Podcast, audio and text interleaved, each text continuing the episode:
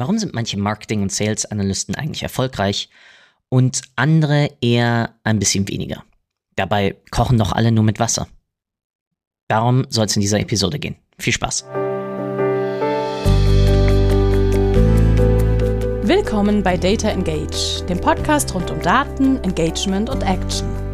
Von und mit Philipp Loringhofen, immer interessanten Gästen und dem kleinen Quäntchen Chaos.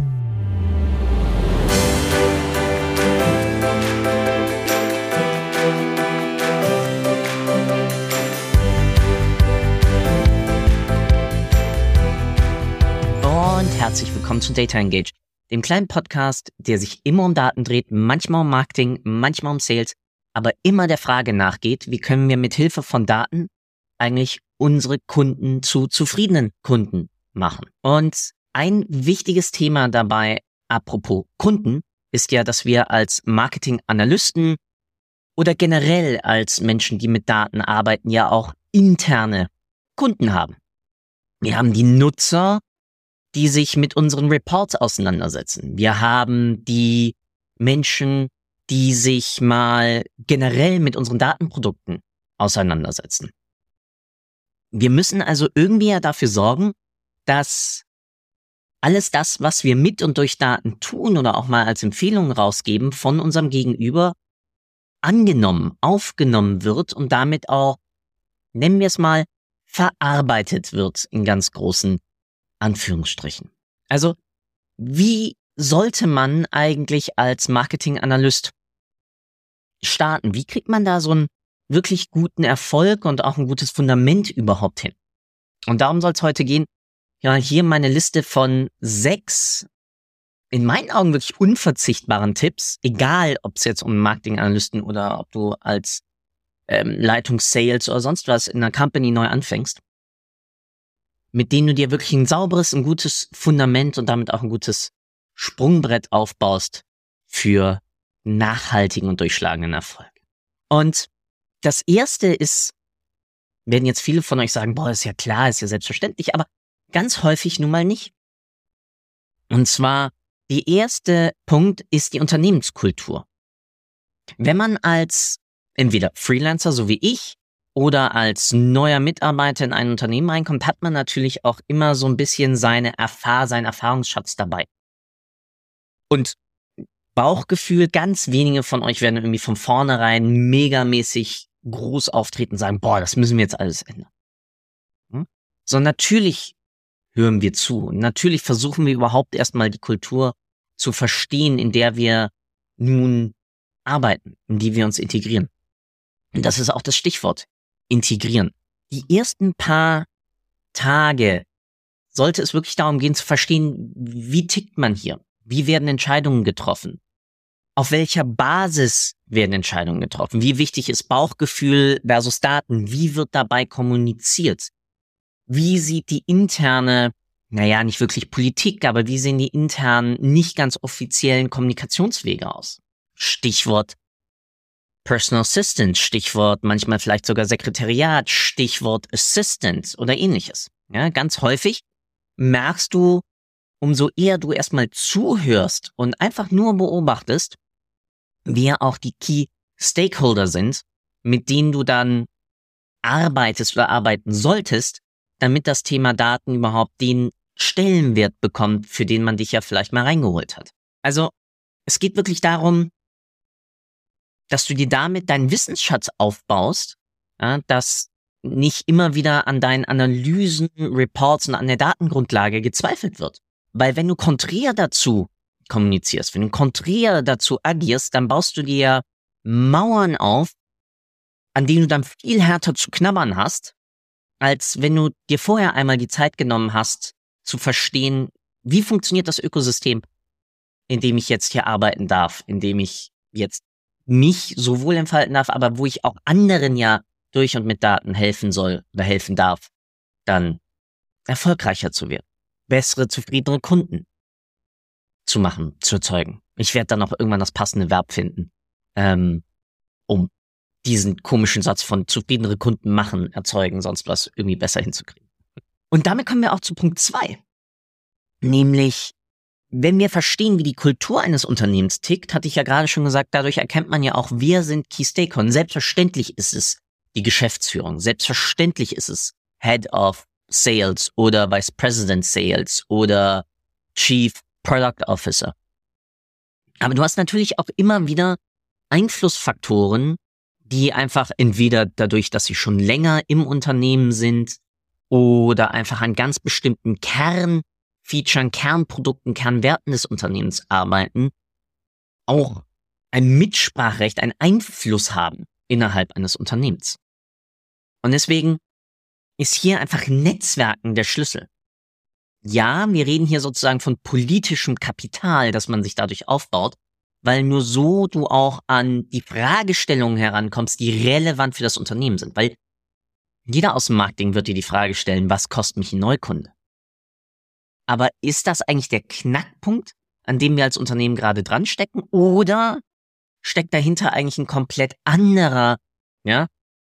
Bestes Beispiel ist immer die Argumentation gegenüber Finance, aka Controlling oder der ganzen Buchhaltung, Buchführung. Können wir, kriegen wir mehr Budget? Kriegen wir mehr Budget für Kanal A oder B? Und wenn du da nicht verstehst, wie eigentlich das Unternehmen tickt und damit dann dort der relevante Stakeholder, meistens dann der CFO oder die CFO, dann weißt du gar nicht, über welche Metriken, über welche Datenpunkte und auch über welche Story kann ich eigentlich verargumentieren, was wir hinkommen. Da geht's nicht wichtig, wichtig, wichtig, wichtig. Da geht's nicht um Manipulation, sondern da geht's einfach darum, dass du ja wie deine Kernstakeholder kommunizieren möchtest, damit wir halt nicht in unserem Data-Lingo uns als irgendwelche Aliens darstellen. Und deswegen denk daran, von Anfang an Einzelgespräche mit diesen dann Kernstakeholdern, die du identifiziert hast, zu vereinbaren. Ja? Zeitgleich aber auch schau, ob du nicht vielleicht auch in die Meetings deiner anderen relevanten generellen Teams mit reingehst. Einfach nur als stiller Beobachter. Stichwort Fly on the Wall. Einfach mal hinsetzen, mitschreiben, wer spricht worüber, wer reagiert wie bei welchem Thema.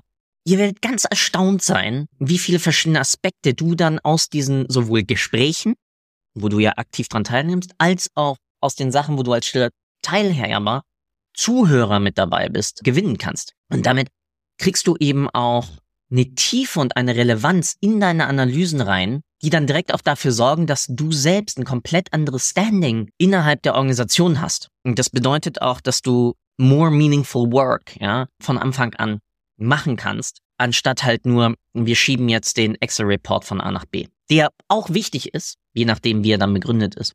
Aber es sorgt dafür eben, dass du direkt miterkennst, wie passen die einzelnen Themen, die bei mir jetzt auf dem Tisch landen, zusammen.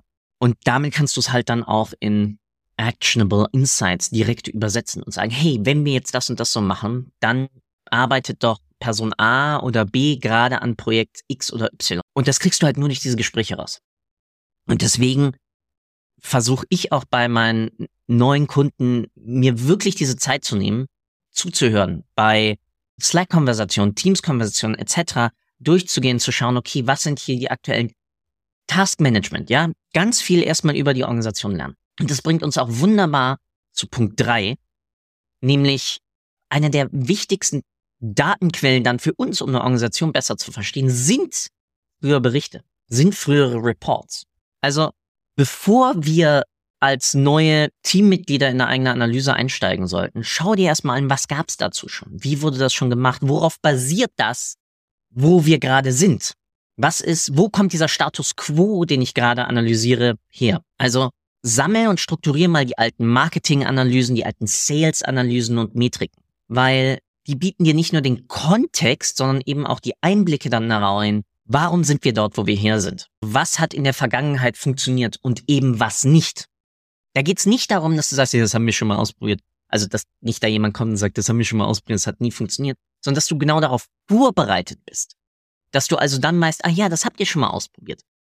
Und da kam das und das raus. Und das sorgt direkt dafür, dass dein Gegenüber dir dann auch zuhört. Weil, ah, der kennt sich ja oder sie kennt sich ja jetzt auf einmal auch bei uns in der Firma auf. Und du kannst sagen, ja, es hat nicht funktioniert, das stimmt. Vielleicht hat es aus dem und dem Grund nicht funktioniert.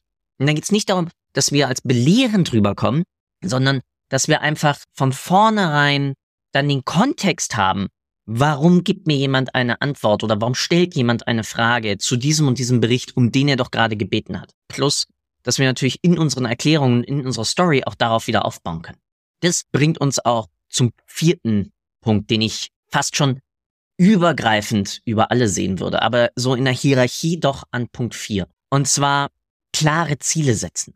Selbstverständlich, ohne ein klares Ziel verirren wir uns. Wenn ich in dem Labyrinth einfach nur um und her laufe und nicht eigentlich den Ausgang suche, sondern mir einfach nur das Labyrinth anschaue, Stichwort explorative Analyse, dann könnte es für andere so rüberkommen, dass, ja, ich planlos umherirre. Und genau darum ist es wichtig, dass wir uns von Anfang an aus diesen, aus dieser, aus diesem Deep Dive in die Kultur, aus diesen Gesprächen mit den Kern-Stakeholdern und aus den früheren Berichten dann unsere gegebenen Ziele mal ableitet. Und zwar, das sind nicht nur Ziele, die mir von außen gegeben werden, sondern eben auch Ziele, die wir aus unserem Erfahrungsschatz heraus dann auch selbst setzen, dass wir vielleicht etwas in einem gewissen Bereich beeinflussen wollen. Oder dass wir selbst sagen, hey, wir möchten das Marketingteam eben bei der Senkung der Kundenakquisekosten um den Faktor XY unterstützen. Und sobald du die halt hast, ja, diese Ziele auch dann mit Vorgesetzten, mit den anderen Mitgliedern aus dem Team auch challengen. Also nicht nur für dich dann im stillen Kämmerlein irgendwie zurückhalten in deinem Notizbuch und dann guckst du immer wieder, bin ich da einen Schritt näher, sondern Transparenz erschaffen, dadurch, dass du sagst, ich arbeite da und daran aus diesem und diesem Grund, weil ich das und das bis jetzt erkannt habe, dass wir dort vielleicht mehr Potenzial haben, dass wir da vielleicht eine Stärke haben, die wir noch mehr ausbauen können. Ja, Stichwort Stärken, Stärken und Schwächen nicht wirklich abbauen, ja, aber die Abhängigkeit von diesen Schwächen halt minimieren. Und so ein klarer Fokus erleichtert es einem nicht nur, dass wir wissen, was wir wann tun, sondern es zeigt halt auch unseren Mehrwert dann im gesamten Teamkonstrukt. Und damit wissen die anderen halt auch, was sie erwarten können und wir können halt auch direkt einen Impact innerhalb der Organisation darstellen. Passend auch gerade zum Aspekt Nummer drei, nämlich gucken in frühere Berichte, ist mein Tipp Nummer fünf. Es ist mega verlockend, wenn man in eine Organisation reinkommt, zu sagen, boah, die alten Tools, alles schrecklich und ganz, ganz böse. Aber auch die haben ja einen Grund. Auch diese haben ja dafür gesorgt, dass eine Organisation, ein Unternehmen jetzt da steht, wo sie stehen. Weil Tools und Plattformen haben ja einfach gewisse Feature oder Restriktionen und ähnliches. Und die formen damit ja Prozesse. Und wir sollten uns zu Anfang an auch immer damit erfahren machen, welche Tools gibt es, wer nutzt welches Tool und wie nutzen die dieses Tool. Und da ist es eben nicht das Beste reinzugehen, zu sagen, ah, wir müssen jetzt von Tableau wechseln auf Looker. Oder es reicht doch voll, wenn wir nur Looker Studio benutzen. Oder wir sollten wechseln auf ein komplett anderes CRM. Weil meistens sind ja gar nicht die Tools die Schwächen, wenn wir überhaupt dort von Schwächen sprechen können, sondern vielmehr eigentlich der Prozess. Wann werden Analysen benutzt? Wann wird überhaupt mal in Daten gewühlt? Wie sieht eigentlich diese explorative Datenanalyse aus oder eine strukturierte Datenanalyse? Und das zweite ist, wenn das ein neues Tool für dich ist, dann setz dich damit auch auseinander. Dann arbeite damit. Dann nimm das auch mal mit nach Hause und schau mal, was es dort für Limitationen gibt, aber auch was es dort für Potenzial gibt, dass du damit zum Beispiel gewisse Reports direkt erstellen kannst oder warum die Reports eben so sind, wie sie sind.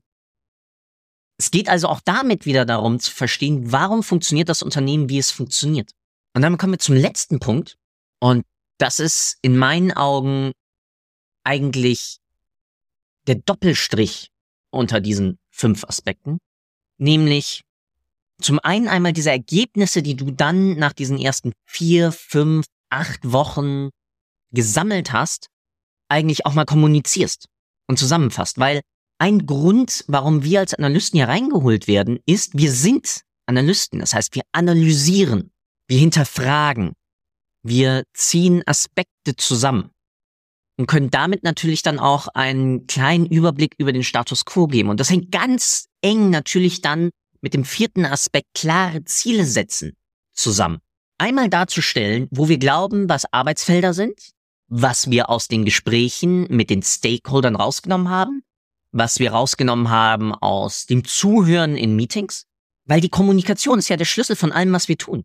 Es ist geil, wenn wir coole Reports machen, aber wenn keiner darüber Bescheid weiß, wenn niemand weiß, dass sie überhaupt existieren, wenn niemand weiß, dass wir mega Erkenntnis hatten, warum wir zum Beispiel ganz viel Geld in einen gewissen Kanal investieren, aber dieser eigentlich gar nicht den Return hat, den uns die Werbeplattformen verkaufen, dass diese ihn haben, Stichwort Media Mix Modeling beziehungsweise Marketing Mix Modeling und Probleme mit der Attribution, guckt mal ein paar Episoden früher, dann bringt unser Job ja nichts. Und das bedeutet, egal wie gut unsere Analysen sind, sie bringen halt nur was, wenn wir sie teilen. Ja? Sie bringen halt nur etwas, wenn andere darüber Bescheid wissen. Und deswegen müssen wir einfach sicherstellen, dass wir regelmäßig dann auch vielleicht ein Job Fix mit den Stakeholdern haben, dass wir unsere Zusammenarbeit von vornherein ins, ins Zentrum setzen.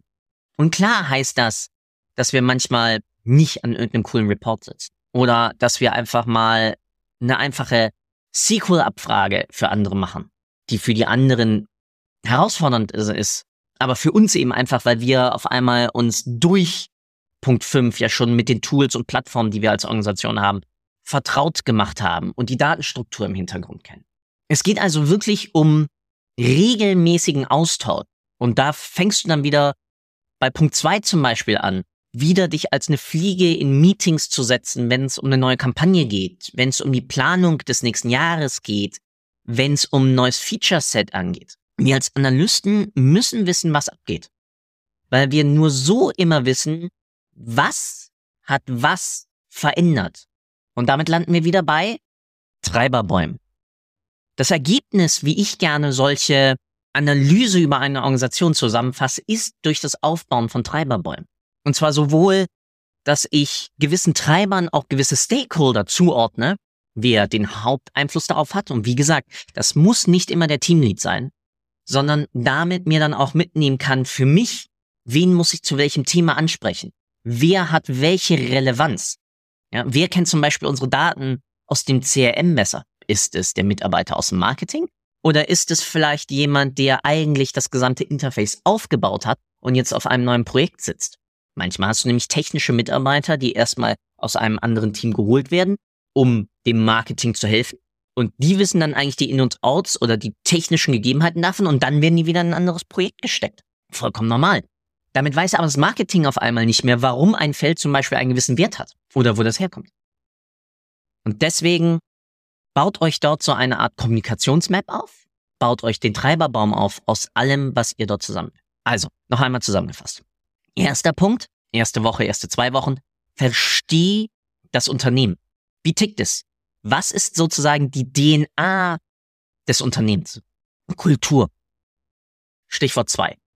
Rede mit den Key Stakeholdern, ganz normal, hab Meetings mit ihnen, aber geh auch in Meetings, wo so ein gesamtes Team zusammensetzt und hör einfach nur zu. Schreib nur mit. Nix sagen. Wie kommunizieren sie? Was sind die Themen, mit denen sie sich gerade befestigen? Schritt drei: schau dir die früheren Berichte an. Lerne, warum wir da sind, wo wir gerade sind. Schritt vier: Zu diesen drei Punkten leite Ziele ab. Kommuniziere diese Ziele und hinterfrage, lass diese Ziele hinterfragen von deinem Team, aber auch von den anderen Stakeholdern. Schritt fünf: Lerne damit dann die Toollandschaft, die Plattformlandschaft, mit der im Unternehmen gearbeitet wird, kennen. Dadurch merkst du auch, müssen wir vielleicht irgendwo investieren? Dann kannst du es aber auch begründen. Oder reicht das, was wir haben, um erstmal in Richtung meiner Ziele, die ich ja auch gesetzt habe und gesprochen habe, zu kommen? Und damit Schritt 6. Kommuniziere von Anfang an. Das bedeutet nicht, dass du zum Marktschreier wirst, aber du musst deine Projekte, Stichwort internes Marketing, eben vermarkten. Andere darüber wissen lassen, dass es das gibt. Und das sind meine sechs Tipps, wie du nachhaltig dir ein gutes Fundament aufbaust, um als Marketing Analyst wahrgenommen zu werden und wie gesagt, einen Mehrwert ins Unternehmen bringst. Ich wünsche dir einen wunderschönen Tag. Ciao, ciao.